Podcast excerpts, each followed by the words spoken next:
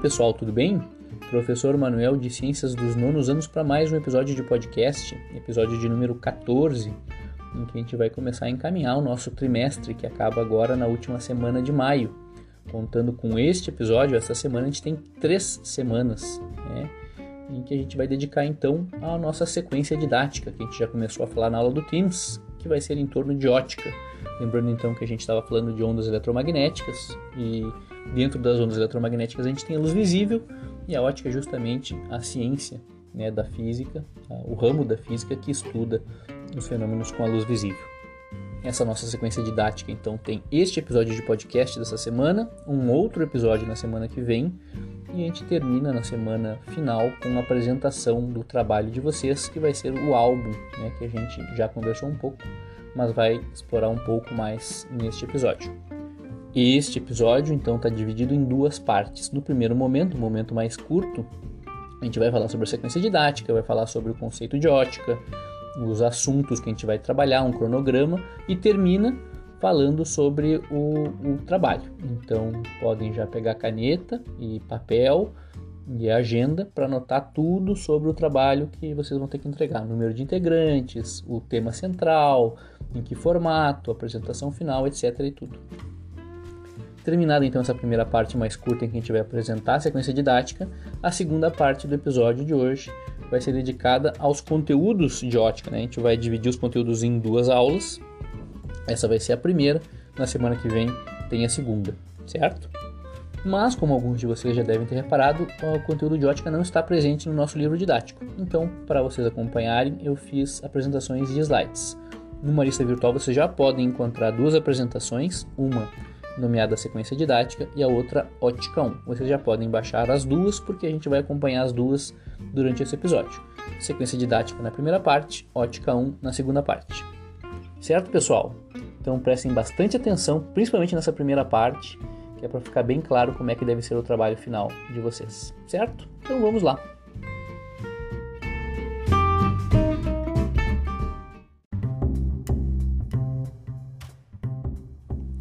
Muito bem. Pessoal, uma sequência didática é uma ferramenta muito legal, interessante, porque permite que a gente integre diferentes áreas do conhecimento. A gente geralmente separa essas áreas né, na nossa vida escolar inteira, cada uma tem um professor, tem as disciplinas, a gente acaba separando e achando que as coisas não têm tanta relação. Mas na vida real é óbvio que existe muita interrelação. Por exemplo, na área de ciências naturais, a gente tem relação direta entre química, física e biologia e a sequência didática nos permite então atacar um problema único, por exemplo, a ótica, de três perspectivas diferentes. Então, se vocês estiverem com a apresentação aberta, a gente pode começar com o slide 2, em que a gente tem o conceito de ótica, certo? Então, a ótica é o ramo da física responsável pelo estudo dos fenômenos relacionados à luz visível. Lembrando, a luz visível é uma parte do espectro eletromagnético, né? Então, vocês podem se perguntar, mas por que, que existe uma, um ramo da física que estuda só uma parte, não deveria ter, esse ramo não deveria estudar todo o, o espectro. De certa maneira, sim, né? A gente sabe que os, as divisões entre os, os tipos de espectro são arbitrárias, né? Não existe um, um, uma barreira que separe uma coisa da outra, é um contínuo, tá? Mas por que, que a luz visível a gente separa? Porque a luz visível a gente utiliza, a gente enxerga, é o espectro, né? A parte do espectro que a gente enxerga. Então tem muitos fenômenos que acontecem com a luz visível que vão ser importantes para a nossa vida prática, né? É, por exemplo, é, anomalias da visão que a gente pode ter, a gente pode corrigir com lentes, né, no óculos ou na lente de contato. A gente pode ter instrumentos óticos que nos ajudem, ajudam a gente enxergar tanto para o universo, coisas muito distantes, quanto coisas muito pequenas, por exemplo, o mundo microscópico. É, máquinas fotográficas que são instrumentos que nos ajudam a captar a realidade e né, colocar um certo momento dentro de um, de um registro que pode ficar eternizado.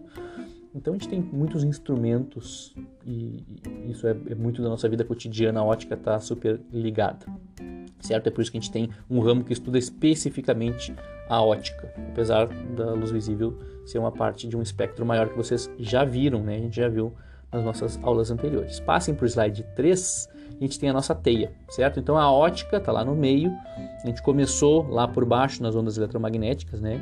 Então, no que é, diz respeito à física, a gente viu as ondas eletromagnéticas, a gente viu a luz visível dentro dessas ondas eletromagnéticas.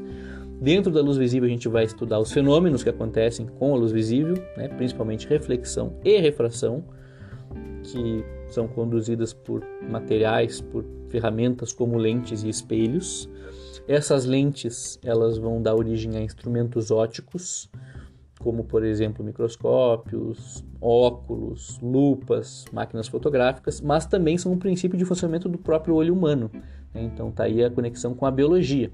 O olho humano tem dentro dele uma lente né, que a gente utiliza para manipular a luz e conseguir enxergar as coisas, certo? Dentro, obviamente, de olho humano a gente vai ver anomalias da visão, que é uma coisa que está né, muito presente na nossa sociedade. Quase todo mundo ou uma boa parte da sociedade acaba tendo que usar óculos eventualmente na vida, certo? ou desde pequeno ou quando vai envelhecendo. Voltando para a física, lá na máquina fotográfica, é, a gente vai fazer a conexão entre química e física. Ah, atualmente a máquina fotográfica é basicamente digital, a gente não tem mais a revelação química que acontecia, mas isso é, é muito recente, né? Nos últimos 10 anos, talvez, que a gente não tem mais revelação de filme. Então, quando vocês eram pequenos e quando seus, os pais de vocês utilizavam fotografia, a gente tinha que revelar. E a revelação é um processo químico que a gente também vai dar uma olhada bem rápida, certo? Então, a gente vai é, juntar química, física e biologia ao redor da ótica, conforme essa teia que vocês podem dar uma olhada com calma, se vocês quiserem. O próximo slide, slide 4, é mais ou menos um cronograma que a gente vai seguir a gente já viu ondas eletromagnéticas e luz visível, e a gente vai ter então duas aulas mais. Essa que a gente está vendo agora, esse episódio presente, e o episódio da semana que vem. São os dois episódios que a gente vai tratar de ótica, ótica 1 e ótica 2. E na outra semana, na última semana, então a gente vai ter a apresentação, tá? A apresentação do trabalho de vocês que vai ser numa aula do Teams. Fiquem espertos. Nós vamos falar disso então agora que a gente vai falar do trabalho, rapidamente. E o que, que eu quero que vocês entreguem como produção final dessa sequência didática? Eu quero que vocês entreguem um álbum, certo? Esse trabalho será desempenhado em grupos de 3 a 4 integrantes e este álbum será é, composto de 12 a 20 fotos. Fotos de vocês originais, claro que não precisa ser analógico, ou seja, não precisa ser com filme, pode ser com máquina digital, pode ser com celular, pode ser produzido com o que vocês tiverem que tire fotos muito importante, pessoal. Se algum dos grupos não tiver condições de ter, não tem nada que tire fotos, nem celular, nem máquina, nem nada, é, falem comigo, porque é possível trocar a produção de um álbum para uma produção de um texto, tá? E esse texto então vai ser uma pesquisa que eu vou pedir para vocês fazerem. É, enfim, é possível, tá? Então, se vocês não tiverem como, falem comigo quanto antes para a gente trocar a entrega de vocês de um álbum para uma pesquisa. Mas, se vocês tiverem como tirar fotos, acho muito mais bacana que vocês produzam um álbum né, para entregar esse trabalho final, tá? Agora, uma coisa importante: tem que ter um tema central. Esse álbum não pode ser um álbum de fotos aleatórias. Não pode cada integrante tirar três selfies, três fotos do prato de comida, três fotos do, do jardim, sem, sem uma coisa que, que una tá? essas fotos. Vocês, primeiro, antes de tirar as fotos, vão decidir um tema central. E aí vocês vão tirar essas fotos pensando nesse tema central.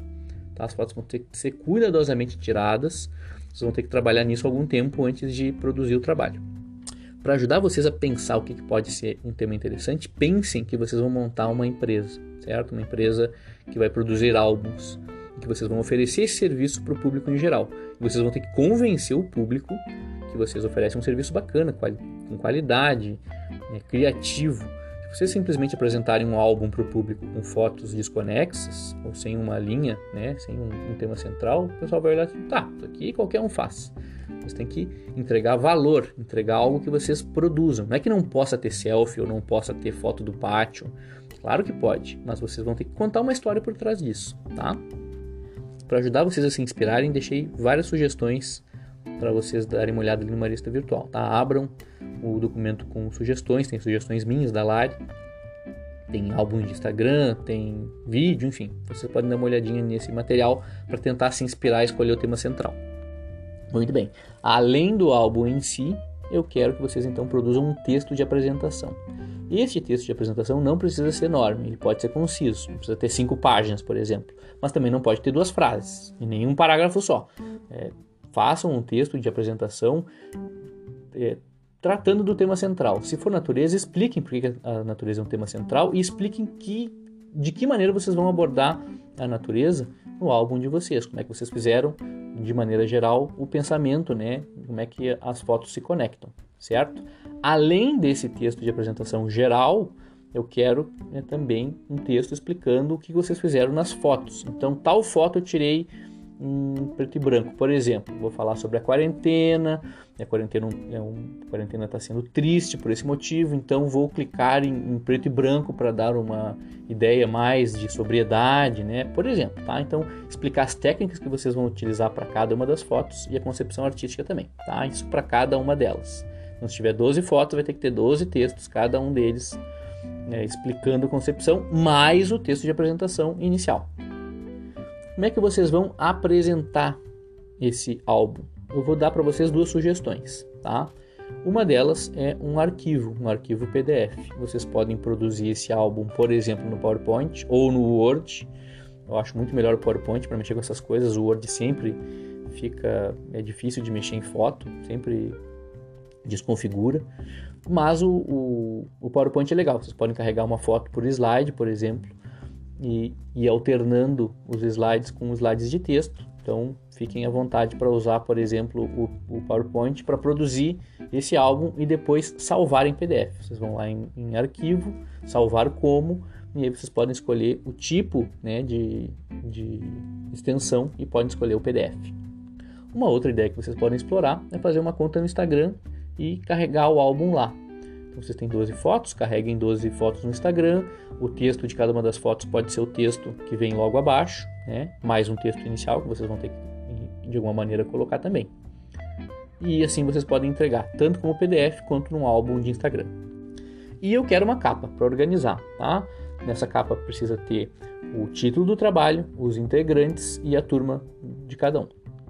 Então vamos pensar como é que ficaria um álbum se vocês fizessem o trabalho no PowerPoint. Primeiro slide, capa.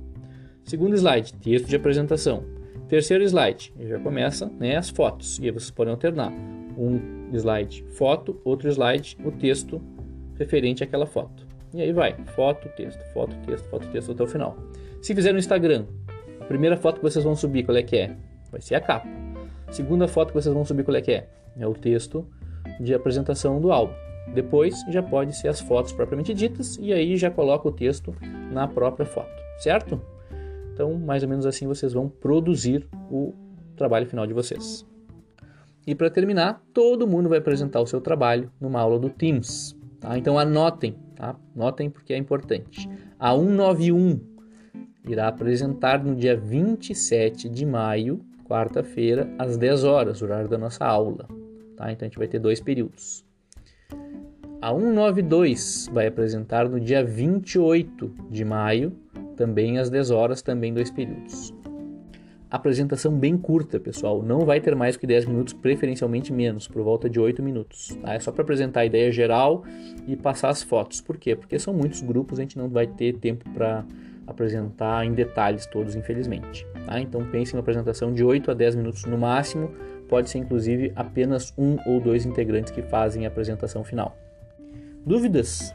Ainda teremos uma aula no Teams para tirar dúvidas, tem o fórum e você sempre pode me chamar pelo, pelas mensagens ali do Marista Virtual, certo? Fico à disposição. Se ficaram com dúvidas, não deixem de falar. A entrega então é daqui a duas semanas.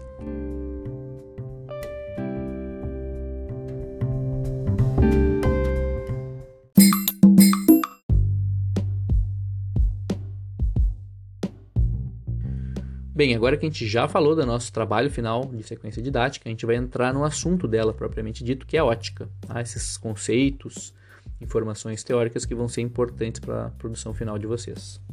E este assunto, como vocês já devem ter notado, não está no livro didático. Então, para a gente acompanhar, eu fiz uma apresentação de slides que está presente no Marista Virtual. Baixem a apresentação Ótica 1, abram e vamos dar início ao estudo da ótica ótica, inclusive que a gente já começou a ver, porque a gente já viu o espectro eletromagnético, a gente já viu que a luz visível faz parte deste espectro. É, o tipo de onda eletromagnética da luz visível é igual para todos, igual ao rádio, microondas, né, raios gama. O que difere é o tamanho de onda. Então, para vocês lembrarem disso, podem abrir no slide 2. a gente tem uma onda eletromagnética que é igual para todo o espectro, inclusive para luz visível. Né? Então a gente tem o eixo de propagação, o campo elétrico, o campo magnético, eles se alternam, um acaba gerando o outro, né? E o que então difere a luz visível de todo o resto é esse é, comprimento de onda, né? Que está ali é, simbolizado por lambda, que é essa letra estranha. Passando para o slide 3, a gente enxerga o espectro eletromagnético, que vai desde as ondas de rádio, né, as maiores e menos energéticas ondas, até os raios gama, que são as, os raios menores, com menor comprimento e maior energia. Tá? Então, ondas de rádio, microondas infravermelho, aí vem a luz visível, depois ultravioleta, raios X e raios gama. Respondendo até uma pergunta do Marco, né, que ele fez, não entendeu direito o que é a luz visível. Bom, a luz visível é uma parte desse espectro. Por acaso, o nosso olho é sensível especificamente a essa parte do espectro, né? A gente enxerga como cores. Porém, a gente pode ter instrumentos que podem enxergar, entre aspas, né? podem captar o infravermelho, podem captar microondas, podem captar uh, ondas de rádio, como por exemplo um aparelho de rádio que vocês têm aí com vocês é um aparelho que capta ondas de rádio e interpreta esses sinais. A parte então que a gente enxerga desse espectro, que a gente chama de luz visível, ele é composto por cores, tá? A gente pode separar em sete cores principais, mas obviamente o, o número de cores é infinito, porque entre o vermelho e o laranja tem infinitos tons, entre o laranja e o amarelo, entre o amarelo e o verde, etc, etc, etc. E o que difere cada uma dessas cores é então o comprimento de onda, certo? A gente começa com o vermelho, que é o maior comprimento de onda, na casa dos 700 nanômetros, e vai até o violeta, que tem mais ou menos 400 nanômetros de comprimento de onda. Então essa parte do espectro, pessoal, que vai de 700 a 400 nanômetros de comprimento de onda, é o que a gente enxerga e é o objeto de estudo da ótica. Tá? Então existem fenômenos que acontecem especificamente com essa parte do espectro, existem instrumentos que a gente usa para captar especificamente essa parte do espectro e tudo isso é o objeto de estudo da nossa querida ótica que a gente vai ver a partir de agora, certo?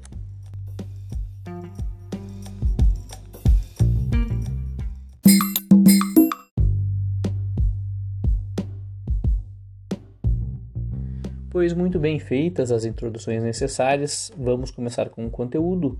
Podem passar para o slide 4, a gente tem os princípios óticos, e são três. Tá? O primeiro princípio ótico é o do deslocamento retilíneo. Isso quer dizer que a luz se desloca em linha reta. É, é pouco óbvio isso, né? Por exemplo, vocês estão na rua caminhando, tem uma pessoa na frente de vocês e essa pessoa dobra a esquina vocês param de enxergar essa pessoa. Né? A luz não vai fazer uma curva, ela não vai dobrar a esquina.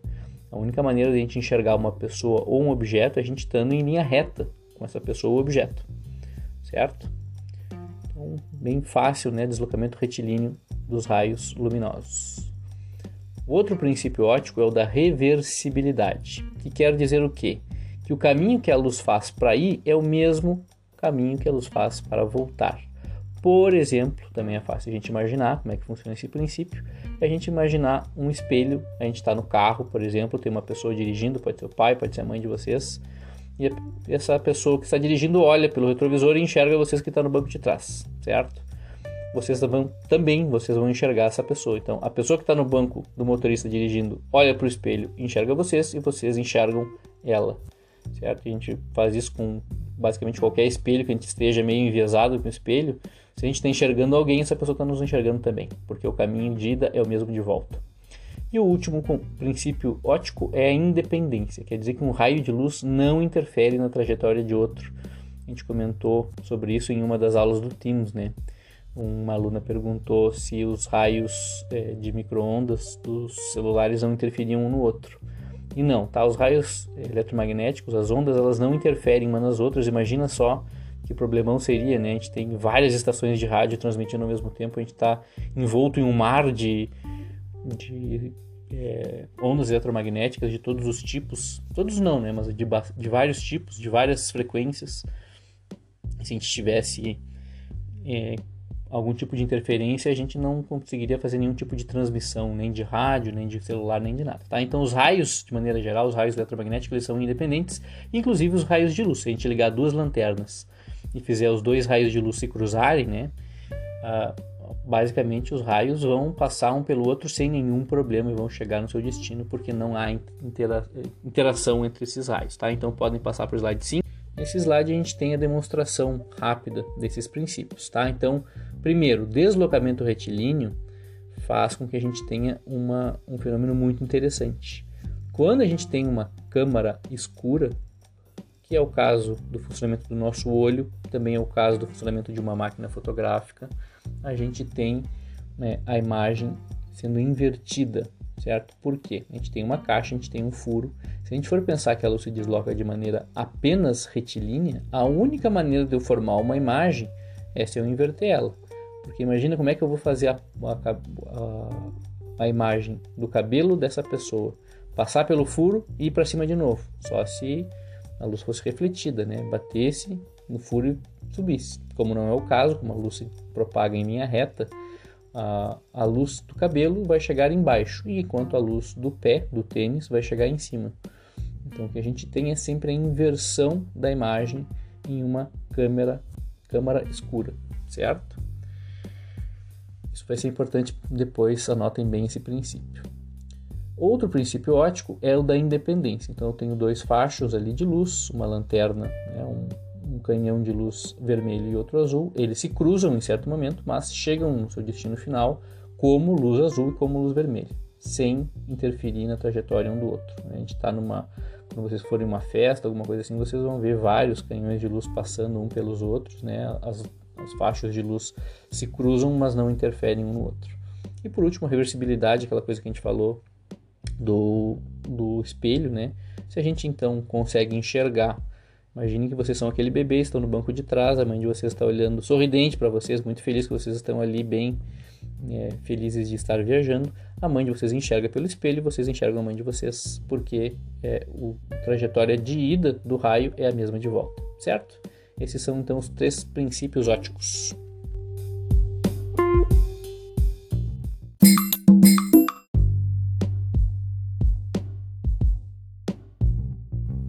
Seguindo no nosso conteúdo de ótica, vocês podem passar para o slide 6. Nós temos os fenômenos óticos, que são três também, tá? Então, o primeiro fenômeno óptico é a reflexão, que é quando os raios de luz são refletidos por uma superfície ou objeto, ou seja, o raio de luz vem, bate numa superfície ou no objeto e é refletido, vai e volta. O segundo fenômeno é a refração, quando os raios de luz têm a sua trajetória modificada ao mudar de meio de propagação. O que é um meio de propagação? Qualquer meio onde a luz consiga se propagar.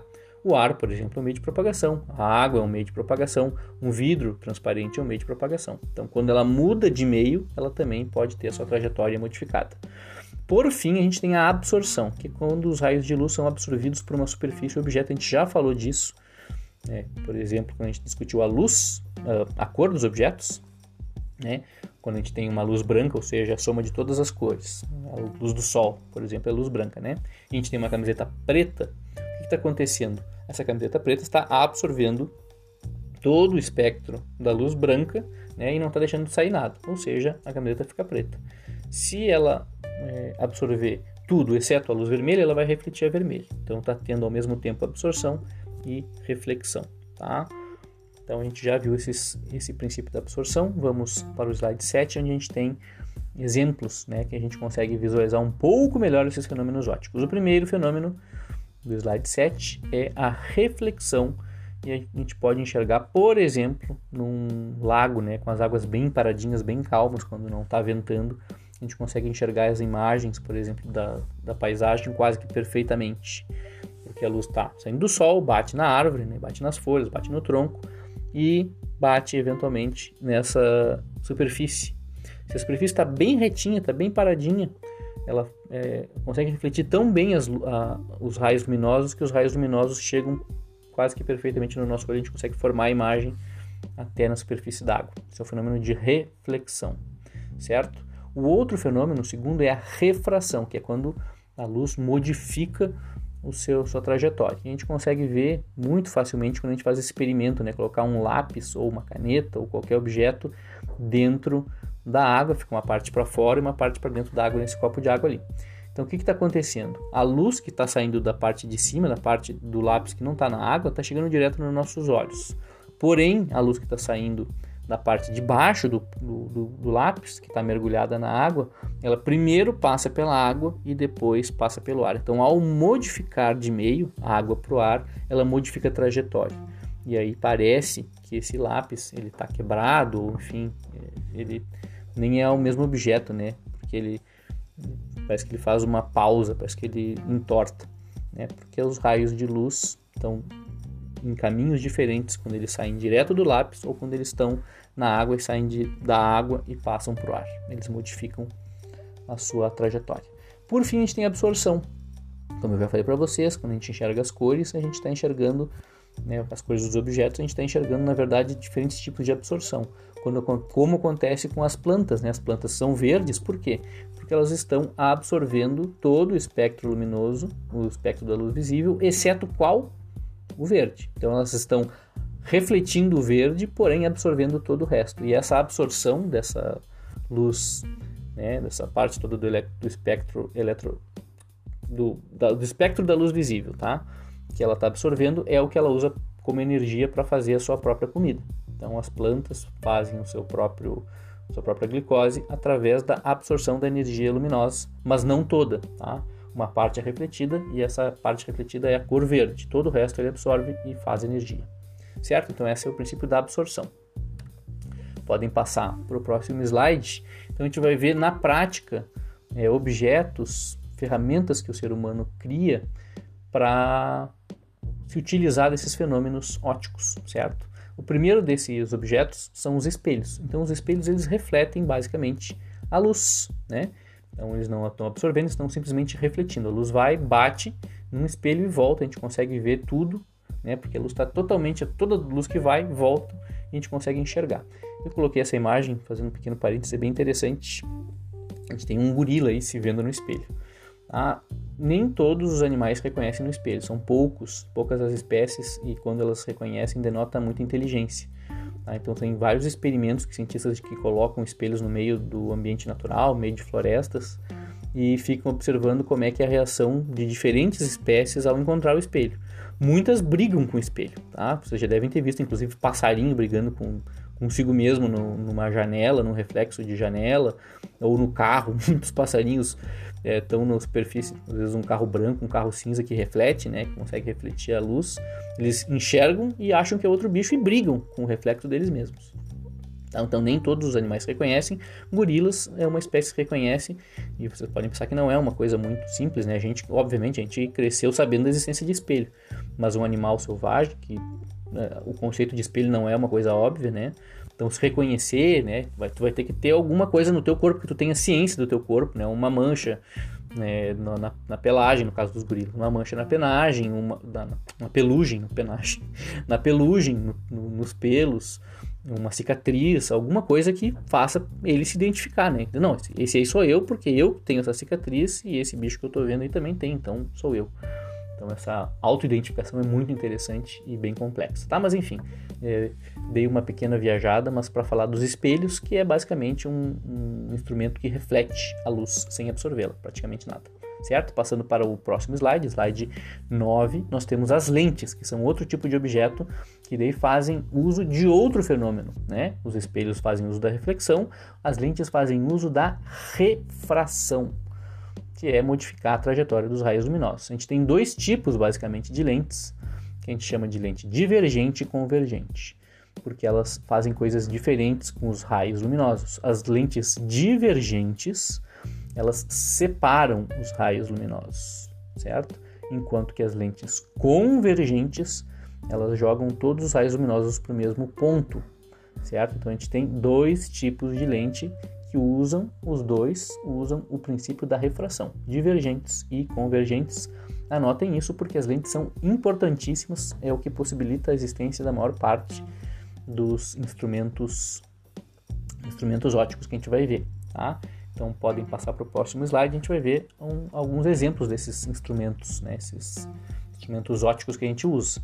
Primeiro, né, questão de saúde. Óculos e lentes de contato são exemplos clássicos tá? de lentes. A gente chama inclusive lente de contato, a gente chama de lente, né? Ou a lente do óculos. O que, que a lente faz? Ela faz refração. Ela muda a trajetória dos raios luminosos. E ela muda para corrigir algum tipo de anomalia da visão que a gente tem, a gente já vai falar um pouco mais disso, tá? A gente também tem lentes que a gente chama de lentes de aumento, né? por exemplo, lupas, microscópios, telescópios, são instrumentos que fazem uso dessas lentes que aumentam a imagem através da refração. Então, ao mudar a trajetória, fazem com que a gente consiga ver aumentado um objeto, né? Microscópios. Uma lupa serve para a gente aumentar, a gente consegue ver geralmente a utilização é para ver insetos, para ver é, estruturas muito pequenas em folhas. Biólogos usam bastante lupas. O Sherlock Holmes também usa bastante lupa, né? Um investigador para ver pegadas e tudo mais. Mas é, é mais para as histórias, né? As histórias antigas. Atualmente a lupa é um instrumento mais para a gente ver estruturas muito pequenas de mão quando a gente não pode estar no laboratório. Então, por exemplo, a gente na biologia usa bastante. Microscópios, a gente está em laboratório, a gente quer ver coisas muito, muito, muito pequenas. A gente consegue ver através de um conjunto de lentes né, que vão aumentar a imagem e nos permitir ver, por exemplo, bactérias, por exemplo, algas microscópicas e algumas outras estruturas, né, células, enfim que a gente não conseguiria ver a olho nu. O telescópio é muito parecido, só que a gente aponta geralmente para as estrelas, tá? Então tem uma uh, também uma série de lentes, aumenta a, a, o tamanho das coisas que a gente enxerga, então a gente pode apontar para as estrelas e ver planetas, a gente pode ver é, nebulosas, a gente pode ver galáxias, a gente pode ver um monte de coisas que a olho nu a gente também não enxerga, tá? Por fim, a gente tem a máquina fotográfica. A gente vai dar uma olhada um pouco mais a fundo na próxima aula na querida máquina fotográfica, porque ela é bem importante hoje em dia no nosso nossa sociedade. Ela tem inúmeras utilidades, muitas profissões utilizam, cada vez mais profissões utilizam máquinas fotográficas, que são basicamente um, é, uma maneira de registrar um momento, né?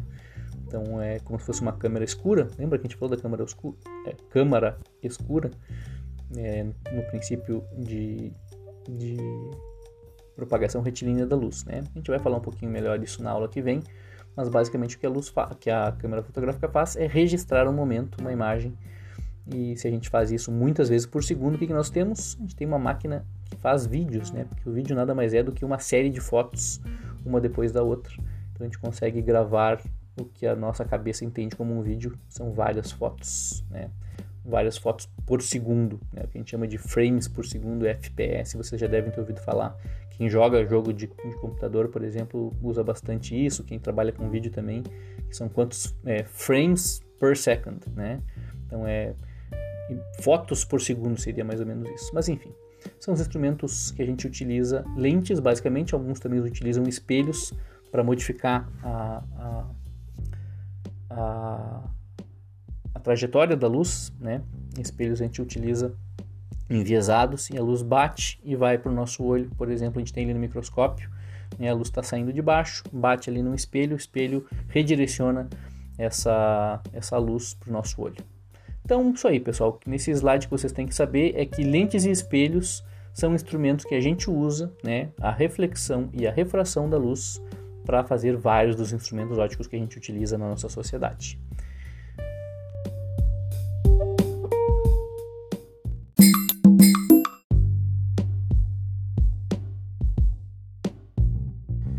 E para terminar a nossa primeira aula de ótica, a gente vai falar do olho humano e das anomalias da visão. Então vocês podem passar para o slide 11, a gente já deu uma olhada como é que o olho funciona. Em outras aulas eu também sei que vocês já viram o olho em outros anos, a professora Estela me contou, mas vamos dar uma relembrada, tá? Então, primeiro, primeiro quadro, vista de frente, o que, que nós temos né, quando a gente olha para um olho? A gente estava enxergando a parte de cima é a pálpebra, que é aquela parte de pele que protege o nosso olho, que eventualmente, quando a gente pisca, ela hidrata o olho, né, para não deixar o olho ressecar. Eu tenho a pupila, que é essa parte bem central, essa parte preta, que basicamente é um furo, é por onde a luz vai entrar. Eu tenho a íris, que é a parte colorida, que é onde eu tenho musculatura, tá? musculatura lisa, que vai fazer então com que este buraco aumente ou diminua conforme a gente queira que entre mais ou menos luz, mas não é bem a gente que quer, né? É um, é um controle meio automático que a gente tem, mas existe uma musculatura então que faz a abertura ou fechamento do tamanho da pupila. A gente tem a esclerótica, que é essa parte branca, né? Que é essa parte de proteção mesmo é, onde não passa luz. Tá? A luz passa, vai passar pela pupila, entrar pela pupila. Passando para a nossa figura da direita, nós temos uma vista de lado, uma vista lateral, tá? que é como se a gente tivesse cortado o olho ao meio, né? virado a pessoa de lado e cortado ao meio. Então, o que nós estamos enxergando? Bem na frente, tá? bem à esquerda, a gente tem a córnea. A córnea é uma parte de proteção, uma parte é, transparente que protege o olho. A gente tem dentro, entrando né, nessa parte mais central, a gente tem a íris. Encontrem a íris bem no meio ali. Então a gente tem essa parte que é a colorida, a gente enxerga colorido, mas que tem a musculatura, então ela vai aumentar ou diminuir o buraco que a gente tem, que é a pupila, tá? Nem, vejam que nem está indicada a pupila, porque a pupila não é nada, a pupila é a ausência de qualquer coisa, ela é um buraco, certo? Atrás da pupila, o que eu tenho é uma lente natural, que a gente chama de cristalino, é por onde a luz vai passar e vai sofrer uma modificação na sua trajetória. Ou seja, o cristalino é uma lente, ou seja, ela faz refração da luz, certo? Depois a gente tem ali a esclerótica, que está em branco, o corpo ciliar, em cima e embaixo, tá? não são tão importantes. Lá no fundo, bom, atravessando o olho a gente tem um humor vitro, que é basicamente um, um líquido tá? transparente que a luz consegue se propagar sem problema, mas que preenche o olho. Inclusive quem fura o olho, é, acidentes que acontecem, a gente ouve falar que vazou o olho. O que é vazar o olho? É quando o humor vitro é, escapa do olho e, enfim, Obviamente, se alguém sofreu um acidente em que o olho seja perfurado, precisa imediatamente buscar atendimento médico. Acontece isso em alguns acidentes de carro e, enfim, acidentes com, com instrumentos é, cortantes, perfurantes. É, por sorte, não são muito comuns, tá? Mas enfim, o humor vítreo é esse, esse líquido que preenche o olho, esse, o globo ocular. No fundo do globo ocular, a gente tem a retina, que é essa camada com a gente vai ter as nossas células. Lembram das nossas células que recebem a luz, cones e bastonetes, né? É, e ali a gente tem em amarelo, então a gente tem o nervo óptico, que é onde a gente vai ter os nervos, né, as nossas células nervosas que vão levar o impulso que é captado, o impulso luminoso captado por cones e bastonetes e vai levar até o nosso cérebro que vai interpretar a luz, vai interpretar a imagem. Lembra que a gente falou da câmara câmara escura, né? vejam na imagem de baixo à esquerda, a formação de imagem. Então a gente tem ali um pinheirinho, a luz do pinheirinho, porque a luz tem a, a trajetória retilínea, ele vai ter que se formar necessariamente ao contrário da nossa retina. Então vejam que maluco, ó, a imagem de maneira geral ela é invertida para entrar no nosso olho, porque a, a passagem é muito pequena, tá? a pupila uma passagem de luz muito pequena, então obrigatoriamente a luz inverte. Mas como a gente não enxerga invertido, o nosso cérebro, né, o nosso central de processamento cerebral, que é basicamente um grande computador que a gente tem, né, faz uh, inverte. Então a gente não enxerga invertido por causa do nosso cérebro, mas a gente enxerga né, na nossa retina, ela está invertida a imagem. Tá? Mas então o, a luz sai do pinheiro, passa pelo cristalino e o cristalino então dá um direcionamento para fazer com que a luz se forme no fundo da nossa retina. Tá? É, quando o cristalino tem algum tipo de problema, a gente vai formar a imagem ou antes ou depois da retina e aí que vai ocasionar nossos problemas, anomalias de visão. Tá? Só para terminar, então, a retina que a gente falou né, no quadro da direita embaixo, a gente tem o olho e essa é a mesma figura do nosso livro didático. Né? A gente tem então o cones e bastonetes, essas células que estão representadas coloridinhas na nossa figura, em azul, verde e vermelho. Então os bastonetes são os em cinza e os cones são azuis, vermelhos ou verdes. Lembrando por quê, né? Cada um desses três cones é, absorve algum desses, alguma dessas três cores. Tá? E a formação da imagem, a formação das cores, vem da combinação da quantidade de verde, vermelho e azul. Tá? A gente vai ver isso um pouquinho melhor na aula que vem, para formação das cores. Isso é bem interessante, a gente lida com isso todo o tempo, quem trabalha com imagem, edição de imagem, a gente, mesmo no, no, PowerPoint, vai fazer uma, vai escolher qual é a cor da, do título, eu quero um amarelo, mas não é bem esse amarelo, eu quero um outro amarelo. Quando vocês entram ali na, na customização de cor, vocês estão mexendo diretamente na quantidade de verde, vermelho e azul. E eu vou mostrar isso para vocês na aula que vem. Vou provar que vocês já utilizam isso e nem sabiam, tá?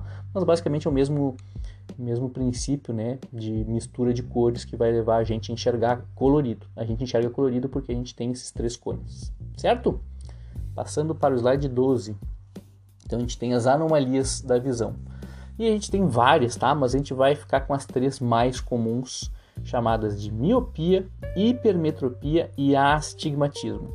Primeiro, qual o efeito na visão, né? O que, a pessoa tem de sintoma uma pessoa que tem uma visão com miopia, que por exemplo é o meu caso, eu tenho miopia, tá? Então, uma pessoa com miopia não enxerga bem de longe. Na imagem que a gente está vendo aqui à esquerda, a gente está vendo primeiro a visão normal, ou seja, consegue enxergar a pessoa sentada e uh, o mar e aquela aquela pedra grande ali no fundo e tudo está em foco. Quando a pessoa é míope, ela enxerga bem de perto, mas ela não enxerga bem de longe. Então as coisas que estão mais ao longe fica tudo borrado, que é o meu caso. Por exemplo, se eu for pegar ônibus e não tiver de óculos, eu vou pegar o ônibus errado, porque eu não enxergo o letreiro na frente do ônibus, eu vou parar num outro bairro que eu não que eu não nem sei qual é que é, porque eu não estou enxergando, tá? Então a miopia causa isso. A hipermetropia é o contrário, tá? Ela pessoa que tem hipermetropia não enxerga bem de perto. Então ela vai enxergar bem o que está de longe. Então nessa figura ali a gente consegue enxergar que a montanha ali, a pedrinha no fundo está com foco, mas a pessoa que está mais perto está fora de foco. Isso é uma doença muito comum quando a gente vai ficando cada vez mais velho. Vocês já devem ter visto pessoas mais velhas tentando ler sem óculos e não conseguem. As pessoas precisam de óculos. Ah, mas como é que a pessoa precisa de óculos para ler, né? As coisas estão tão pertinho. Por quê? Justamente por isso, porque a hipermetropia é o contrário, ela não consegue ver quando está de perto, ela precisa de um óculos para fazer o tipo de refração, né, mudar a trajetória do raio de luz para corrigir isso. Tá? Então, pessoas mais velhas geralmente vão ter algum grau de hipermetropia. E astigmatismo é tudo borrado, tá? a, visão inteira fica meio borrada, não, não é exatamente, a visão fica completamente comprometida, mas ela vai deixando a visão cada vez mais borrada. Tá? Então vamos ver na próxima slide, slide 13, como isso acontece no nosso, no nosso olho. Então nesse slide eu tenho as anomalias da visão explicadas por onde a imagem é formada. Tá? Então lembrando, a luz vem, passa pela pupila, passa pelo cristalino, o cristalino vai fazer uma refração e vai mudar a direção dos raios. Quando o cristalino está normal, está ok, ele vai direcionar para os raios de luz formarem imagem exatamente no, na retina, tá? na distância que a gente tem da retina. Porém, quando a gente tem a miopia, o cristalino está um pouco alterado e ele faz com que os raios converjam antes da retina. Então a gente vai ter que coisas é, muito longe a gente não vai conseguir dar foco. A hipermetropia é o contrário. É quando então a formar a imagem seria formada depois da retina. Claro que não tem depois porque né, passa, seria passado o olho. Mas então a gente não tem é, essa visão mais de perto, perto fica embaçado, porque a imagem é formada depois da retina. E finalmente o astigmatismo, a gente tem o, a refração acaba ficando em pontos diversos da retina, a gente não consegue fazer uma imagem concisa, uma imagem é, coesa, então a gente vai ficar tudo meio borrado, tá? Então, e, inclusive eu posso ter, eu não posso ter miopia e hipermetropia ao mesmo tempo, mas eu posso ter miopia e astigmatismo, que é o que eu tenho, tá? Então eu fui sorteado, eu tenho miopia e astigmatismo um pequeno grau, eu preciso de óculos para corrigir essas duas coisas. Então, no último slide, slide 14, a gente tem as anomalias da visão sendo corrigidas com lentes, que é o que a gente faz toda hora, quem usa óculos, quem usa lente de contato, como é o meu caso. Ah, então, por exemplo, ali na miopia, em que eu tenho a formação da imagem um pouco antes da retina, eu vou usar uma lente divergente, tá? que vai espalhar um pouco mais os raios luminosos e vai fazer com que a imagem se forme um pouco depois. Ah, então eu coloco essa lente é, divergente e consigo corrigir a miopia. Se eu tenho hipermetropia, eu tenho uma lente então convergente, que vai fazer com que os raios é, foquem, né, é, vão convergir para um ponto um pouco mais próximo. Então vão corrigir os raios luminosos para se formarem exatamente na retina e não depois dela. Por isso que eu uso uma lente convergente. E o astigmatismo, então, eu uso uma combinação né, para corrigir esses desfoques, né, essa, essa refração meio é, disforme. Tá? Então tem um outro tipo de de forma na lente, mas então a gente pode corrigir e uma lente pode corrigir ao mesmo tempo miopia astigmatismo, por exemplo, é o meu caso, certo? Então com lentes que podem estar num óculos, podem estar numa, numa lente de contato, a gente consegue corrigir problemas, a maior parte dos problemas de visão que a gente tem na população e quase todo, todo mundo vai ter algum grau de miopia, algum grau de hipermetropia conforme a gente vai envelhecendo, tá? Astigmatismo também, bem comuns, certo?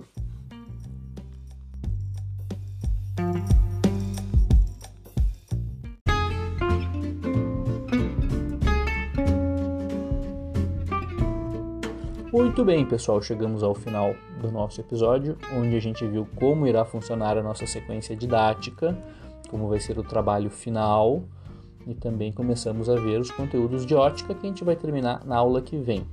Como vocês já têm bastante coisa para fazer, né? Vocês têm o episódio de podcast para entregar na semana que vem e mais esse trabalho final que é o álbum da sequência didática, não vai ter atividades para entregar semana que vem. Ainda assim a gente vai ter as aulas no Teams no mesmo horário dessa semana, né? 191 na terça e 192 na quarta. E vocês podem utilizar essa aula para tirar dúvidas, tanto de como vai ser o trabalho, quanto do conteúdo em si, tá? sobre ótica. E lembrando então que a entrega vai ser na última semana de maio para as duas turmas quarta-feira, dia 27 de maio, às 10 horas, para 191 e quinta-feira, dia 28 de maio, às 10 horas, para 192, a gente vai apresentar. Então preparem que vocês vão apresentar os álbuns de vocês sobre ótica. Só lembrando, a gente vai ter mais uma aula na semana que vem sobre ótica e nessa aula a gente vai entrar um pouco mais na questão da máquina fotográfica. Né? A gente, para isso, vai utilizar alguns princípios e fenômenos que a gente viu aqui: propagação retilínea, refração, reflexão, espelhos, lentes. Tá? Então a gente vai aplicar isso na prática nas máquinas fotográficas e vocês vão é, também vou explicar para vocês algumas técnicas para vocês poderem utilizar diretamente na confecção do álbum final. Certo, pessoal? Bons estudos, boa confecção de episódio de podcast e de álbum e a gente se vê na próxima semana, certo? Um abraço para vocês, tchau, tchau. Só um último recado que eu esqueci de falar para vocês durante a aula, então estou gravando depois. É, dia 21 de maio é feriado, então eu estou colocando a entrega dos nossos podcasts para o dia 22, sexta-feira, tá? Ganharam um dia a mais por causa do feriado. Então tá, é isso aí, último recado. Agora sim, acabamos o episódio. Até semana que vem. Tchau, tchau. Yay!